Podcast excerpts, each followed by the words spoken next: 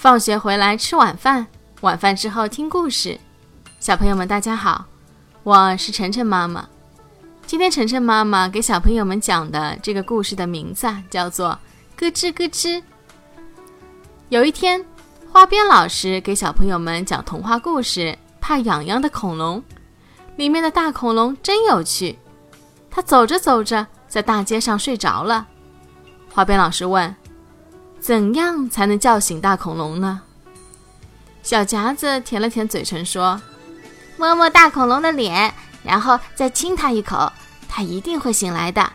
妈妈就是这么叫醒我的呀。”铅笔头挠着头说：“在大恐龙耳朵上装个大喇叭，用很大的声音叫醒大恐龙。”红纽扣拽拽衣角说：“给大恐龙的鼻孔里塞一根小树枝，让它打喷嚏。”小弹簧扭扭身子说：“给它挠痒痒，把它挠醒。”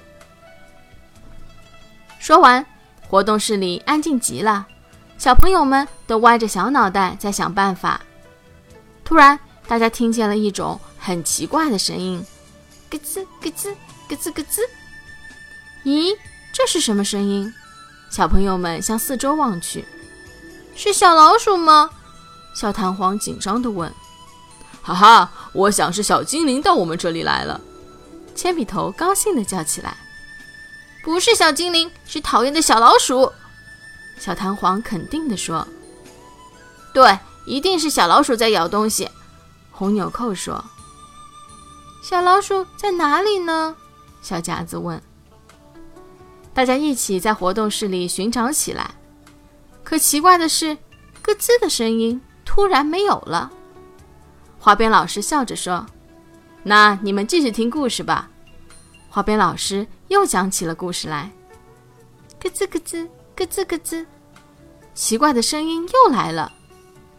小弹簧一回头，高兴地蹦了起来，一下弹到了天花板上。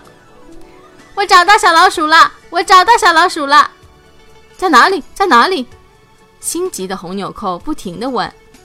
嘻嘻，小弹簧又弹了回来。他指着小夹子：“就是它。”小夹子呢？刚才还咯吱咯吱地咬手指甲。现在却羞得手都不知道放哪儿好了，脸红的像熟透了的小草莓。手指甲里有好多好多的细菌，吃到肚子里会生病的。花边老师摸摸小夹子的头说：“小夹子点点头，我以后不吃细菌了。”哈哈，听了小夹子的话，大家都笑了起来。小夹子也说：“以后不咬手指甲啦。”小朋友们。咬手指甲会把你的指甲咬得很难看，而且还会把细菌吃到肚子里，这样就会生病，医生就要给你打针了。所以，我们不能咬手指甲，你记住了吗？好了，谢谢大家收听今天的节目。每周一到周五晚上七点，晨晨妈妈准时来给大家讲故事，请订阅晨晨妈妈在喜马拉雅的频道。或者关注晨晨妈妈的公众号“上海 Miss Story”，也就是上海人加故事的英文单词组合。今天的节目就到这里了，再见。